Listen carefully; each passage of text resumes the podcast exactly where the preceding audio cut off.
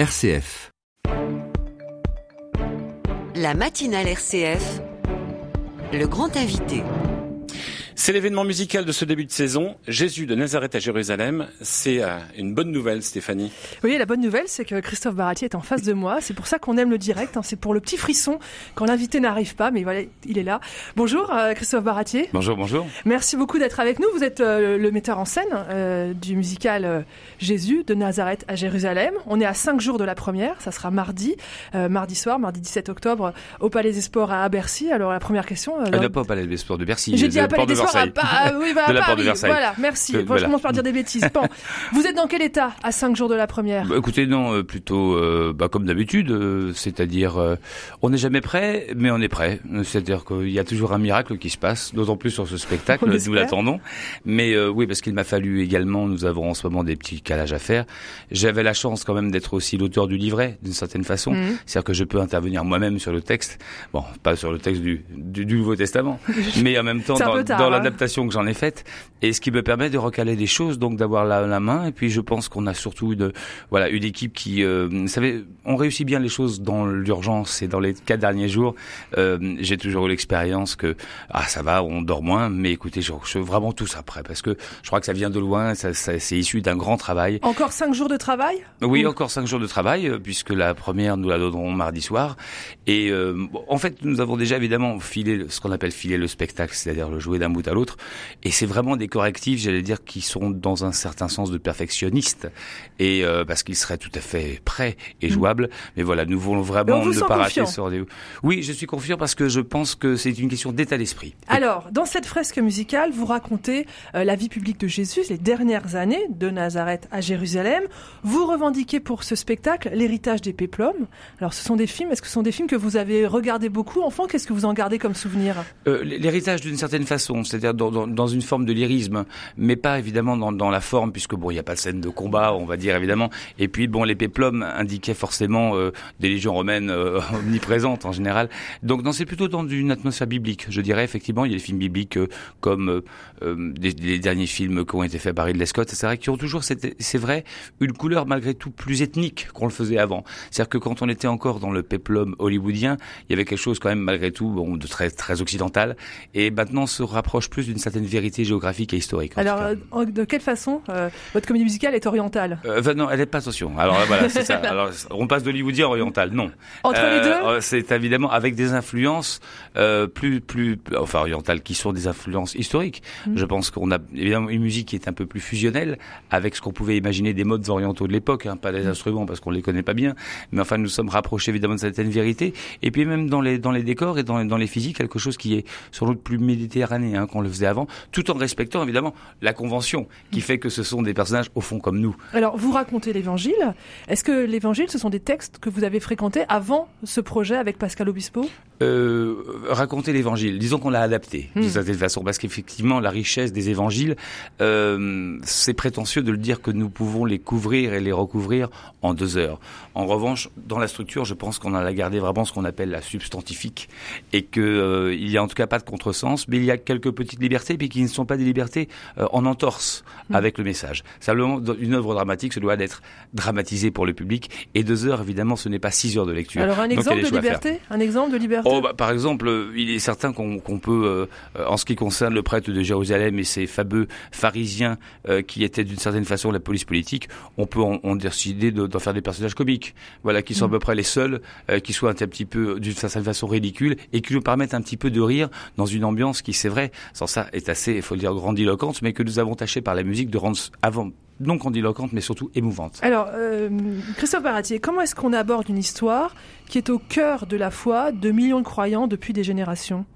Euh, je pense que le spectacle raconte exactement trois ans, les trois dernières années de la vie de Jésus. Donc finalement, c'est d'abord en me disant modestement que c'est un spectacle plutôt sur Jésus que sur Dieu, Hmm. d'une certaine façon.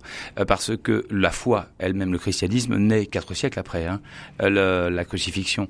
Par conséquent, je me mets dans la place des gens qui y étaient à l'époque. Qu'est-ce qu'on aurait fait?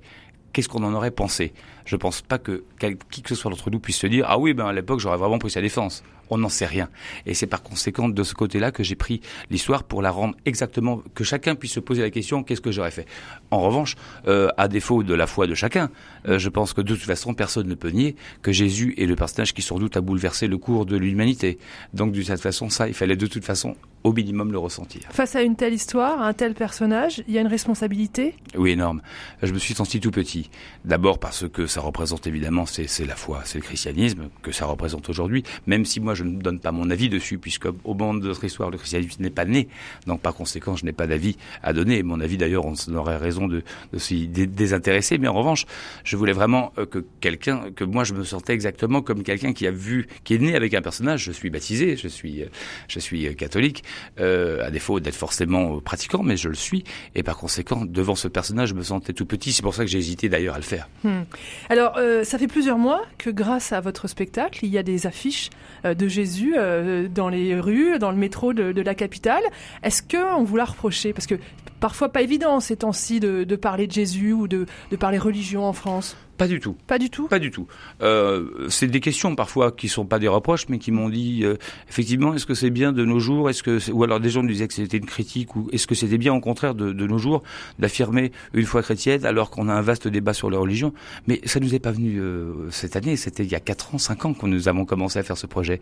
Et j'allais dire qu'il n'y a nulle réaction en fonction de l'actualité, absolument aucune. D'autant plus que oh, encore moins parce que je considère et nous considérons que Jésus est un personnage infiniment actuel, intemporel et qu'il n'y a pas de bonne période ou de mauvaise période pour en parler. Pourquoi c'est un personnage actuel, Jésus, pour vous? Euh, Tout simplement parce que par ce qu'il professe, à chaque fois qu'il se passe quelque chose dans le monde, on peut réagir en tant que chrétien.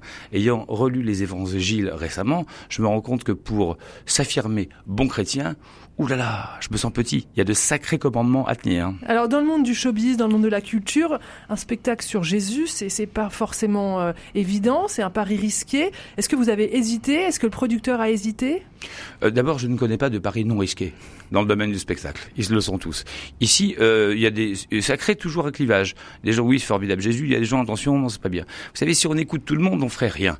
Euh, en ce qui concerne Jésus, ça correspond pas à un produit d'appel, ni à une marque, ni à une quelconque démarche commerciale. Christophe Sabot et Pascal Obispo avaient ce sujet imprégné, imprégné vraiment au fond d'eux-mêmes.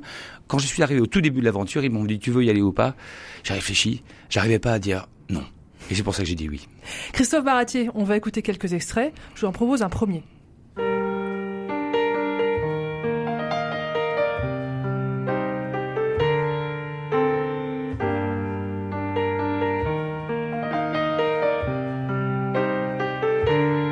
Qu'est-ce que j'ai fait Mon amour et ma foi, renié par trois fois? J'ai baissé les yeux, suis chauffé à leur feu. Qu'est-ce qui m'a pris de voir ton corps meurtri, tes larmes comptées comme la pluie Ma force est devenue. Alors ça, c'est un, c'est survivre à soi-même. Euh, un extrait. Alors c'est pas un extrait du disque, c'est un concert acoustique qui a été donné il y a quelques Oui, temps. très beau d'ailleurs. ouais, Voilà, euh, c'est Pierre, interprété par le grand 1m90, je crois, euh, Olivier Blackstone. Ce qui vous a intéressé, j'ai l'impression, hein, c'est la complexité des personnages. Pierre, Judas, Jean, Marie-Madeleine, euh, rien n'est évident. Oui, là, on vient. C'est exactement le moment où Pierre d'abord et Judas ensuite se disent qu'est-ce que j'ai fait? C'est-à-dire que un, on le sait, a entre guillemets trahi. L'autre, Pierre, l'a renié très clairement. Par conséquent, il voit Jésus partir vers le Golgotha et ils sont là tous les deux. Ils restent à terre, ils restent là à regarder, ils se demandent qu'est-ce qui s'est passé, qu'est-ce que j'ai fait? Et leur problématique, c'est juste après dans la chanson. Ils n'ont pas tout à fait la même problématique, Pierre et Judas, mais on sait que Judas, ça va le conduire à la mort d'une certaine façon. Il va assumer jusqu'au bout euh, son erreur. Euh, c'est qu'est-ce que j'ai fait? Et ensuite c'est comment survivre à ça? Et ça, c'est vrai qu'on peut se poser la question des gens qui se sont dit par lâcheté ou par commodité, bah, allez-y, sacrifions-le. Et finalement, ils se retrouvent, et au moment de le faire, ils disent, qu'est-ce que j'ai fait, mon Dieu? Un autre extrait. Sur la croix vers le ciel, sur le bois, l'édifice, c'est mon fils, sur ses bras qui ruissellent.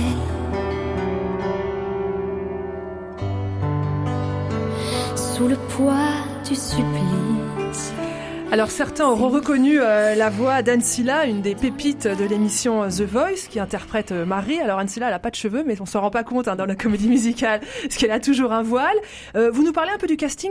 Oui, merveilleuse Ancilla que hier nous avons fait un filage. Elle est extraordinaire comme comme d'habitude, j'ai dit sur une scène évidemment en costume. Le casting, oui, bien sûr. Jésus est tenu par un quelqu'un que nous avons découvert, mais qui est connu hein, dans son pays au Liban. C'est Mike Messi, qui est un chanteur très connu là-bas. Nous l'avons découvert. Ça lui donnait justement à ce Jésus, ça lui donnait un visage qu'on ne connaît pas, ce qui était peut-être un avantage euh, ici. Ça ne veut pas dire qu'on n'aurait pas pu trouver un bon acteur euh, d'ici, mais enfin voilà, ça donnait une voilà Mike Messi qui interprète. Mais vraiment, c'est très troublant. Je peux vous dire que c'est très troublant quand on travaille avec lui, qu'on voit Jésus à la fin avec la croix. Euh, Mike Messi, nous avons Anne Silla, vous l'avez dit, Clément Vierzi, Olivier Blackstone et Grégory Deck qui font les apôtres, Jeff Bouzou, le grand prêtre de Jérusalem, euh, Solal qui joue Pilate et Christelle Namour qui joue euh, Marie-Madeleine. Ça c'est le voilà, c'est le cast général et puis beaucoup trop d'acteurs. Nous sommes 40 sur scène. Hein. Enfin, il y a 40 avec des danseurs. avec des danseurs, avec chanteurs. C'est un, ah, ah, même si c'était pas Jésus, on va dire, et tout ce que ça veut dire. C'est c'est un grand spectacle. Euh, revenir sur cette chanson euh, et ce moment, hein, c'est euh, l'adieu, Marie. On est au moment de la crucifixion. Comment est-ce qu'en 2017 on représente la crucifixion sur scène et puis peut-être aussi la résurrection? Oui, faut vous dire voir le spectacle. Oui, voilà, on va, on va pas tout dire, mais quand même, vous, quelle question vous êtes posée? La, la, question que je me suis posée, c'est ce que nous en savons est plus fort que la représentation.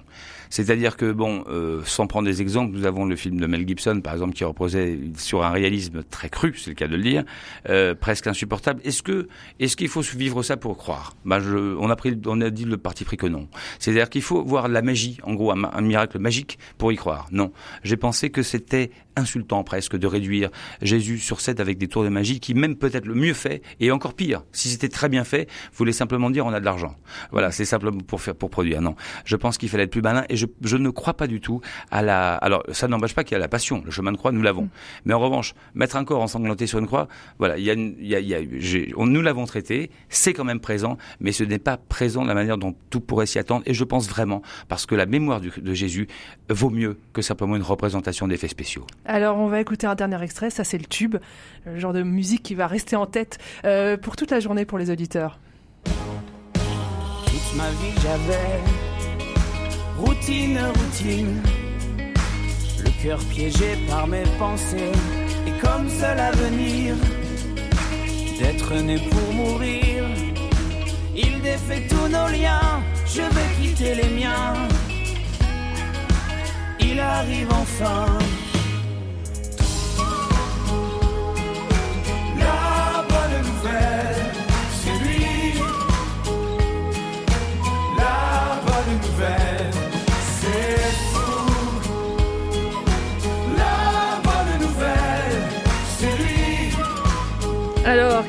Pierre, Pierre, Jean et Judas en train de nous annoncer la bonne nouvelle. La bonne nouvelle, c'est évidemment la venue du royaume de Dieu par la venue du Messie, donc le Christ.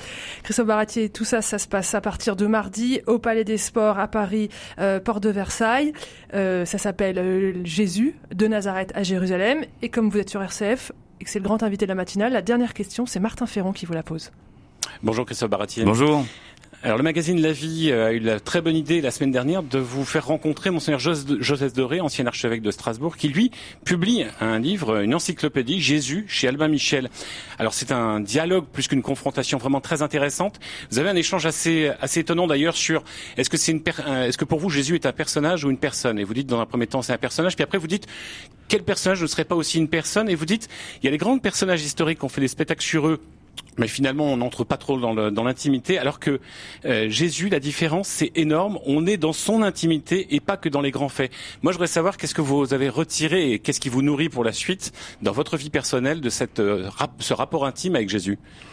Euh, je, je, vous le dis, j'ai fait un chemin, euh, été catholique, euh, je suis catholique, pardon, et j'ai fait un chemin de retour, pas encore tout à fait vers l'Église, mais au moins vers les églises, et je peux vous dire que j'étais surpris quand même parce que de certains, de certains messages, de certains commandements, je parle notamment ceux qui concernent l'argent, ceux qui concernent le vol, ceux qui concernent ceux qui nous maltraitent, ceux qui, ceux qui sont des ennemis, et mon Dieu, mon Dieu, qu'est-ce qu'il faut mériter? Euh, Il faut se consacrer vraiment à savoir si on est digne de foi, parce que euh, je, je, trouve que le message de Jésus aujourd'hui et tout ce qu'il a dit, j'avais un peu oublié pour vous dire la vérité. J'avais retenu peut-être que ce que que ce qu'on m'avait dit, que ce qui arrangeait les gens. Et eh bien, je veux dire, je suis en quête. Depuis le début de ce spectacle, je suis en quête pour savoir si je suis digne de foi et si je vais la rejoindre, parce qu'en tout cas, je le prends extrêmement au sérieux. Merci beaucoup Christophe Barati pour ces témoignages et pour ce spectacle. Alors on rappelle, hein, ça commence mardi euh, et puis il va y avoir une tournée après en province. Mais dès maintenant, Martin Ferron, on peut gagner des places sur RCF, c'est ça? Bah oui, parce que Jésus s'affiche sur les colonnes Maurice et sur les grandes affiches, mais tout en bas, vous voyez un petit logo RCF. Nous sommes partenaires de ce spectacle et vous pouvez gagner. Une vingtaine de places sont à gagner. Allez tout de suite sur rcf.fr pour gagner des places. Et puis euh, aussi, prenez des places au Palais des Congrès qui se trouve porte de Versailles. Pas Palais des Sports. Palais des Sports. La géographie. Je voulais faire le malin. Voilà. Voilà, je voulais faire. Bah, malin. comme quoi je suis attentif. Hein, comme quoi je suis attentif. Jésus dit aussi de ne pas ricaner comme ça. Voilà. Je sais pas si il a dit ça. En tout cas, il a parlé de la joie. Il et a nous parlé de la joie, c'est sûr. Et nous, ça nous porte.